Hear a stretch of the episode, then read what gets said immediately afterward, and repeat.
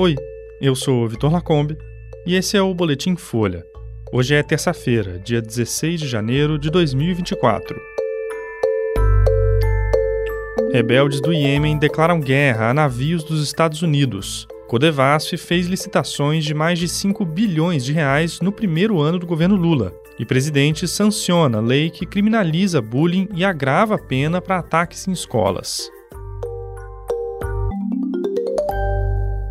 O grupo rebelde Houthi, que controla parte do Iêmen, atingiu ontem com um míssil um navio mercante americano no Mar Vermelho. Os rebeldes, aliados do Irã e do Hamas, declararam guerra a todas as embarcações dos Estados Unidos na região. Logo depois do incidente, explosões foram ouvidas perto de um aeroporto operado pelos Houthis. De acordo com Washington, três mísseis foram lançados contra um cargueiro com bandeira americana perto de Aden, no sul do Iêmen. Um deles atingiu a embarcação, mas não houve vítimas e ela conseguiu seguir viagem. A ação mostra que os Houthis permanecem na ofensiva depois de sofrerem ataques aéreos dos Estados Unidos e do Reino Unido. As ações mataram cinco pessoas. Não está claro se as explosões ouvidas ontem perto do aeroporto são resultado de novos bombardeios. Segundo um porta-voz dos Houthis, os Estados Unidos estão perto de perder a segurança naval na região. Ele afirmou que embarcações comerciais e militares vão ser alvos do grupo, que até aqui dizia só atacar navios que considerava ligados a Israel. A crise no Iêmen é um novo capítulo da guerra entre Israel e Hamas, que completou 100 dias no domingo. Washington e Londres montaram uma força-tarefa naval para tentar proteger rotas comerciais, e nessa segunda, o Catar suspendeu o trânsito de navios com gás natural. O país árabe é o maior exportador do combustível no mundo. Cerca de 15% do comércio marítimo do mundo passa pela região e pelo canal de Suez, que liga o Mar Vermelho ao Mediterrâneo. O trânsito no canal já caiu 90%.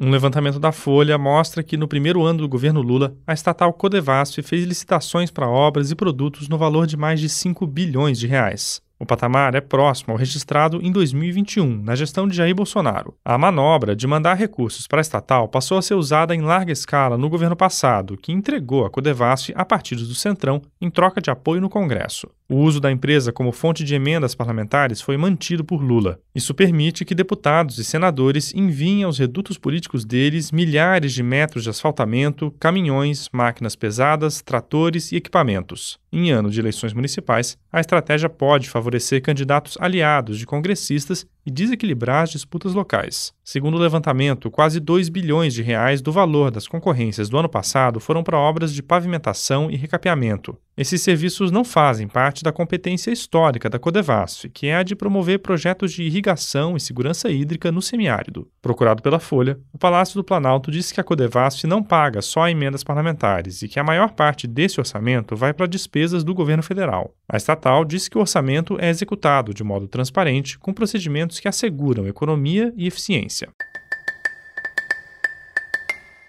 O presidente Lula sancionou uma lei que tipifica o crime de bullying, inclusive o virtual, e inclui atos contra menores de 18 anos na categoria de crimes hediondos. O projeto tinha sido aprovado em dezembro no Congresso. Ele cria a Política Nacional de Prevenção e Combate ao Abuso e Exploração Sexual da Criança e do Adolescente, um plano nacional que deve ser revisto a cada 10 anos. Bullying e cyberbullying agora são definidos por lei. São atos de intimidação, humilhação ou discriminação cometidos sistematicamente, individualmente ou em grupo, com violência física ou psicológica, de forma verbal, moral, sexual, social, material ou virtual. Os crimes passam a constar no Código Penal, com pena de multa. No caso de cyberbullying, pode render até quatro anos de prisão. Há previsão ainda do aumento da pena de dois crimes já previstos no Código Penal: homicídio e indução ou instigação ao suicídio ou à automutilação. O texto também propõe que as prefeituras e o Distrito Federal implementem políticas de combate à violência nas escolas, inclusive com medidas preventivas. Essa política nacional tem como objetivo garantir atendimento para casos de abuso e de exploração sexual de menores de idade e aprimorar as ações de prevenção e combate a essas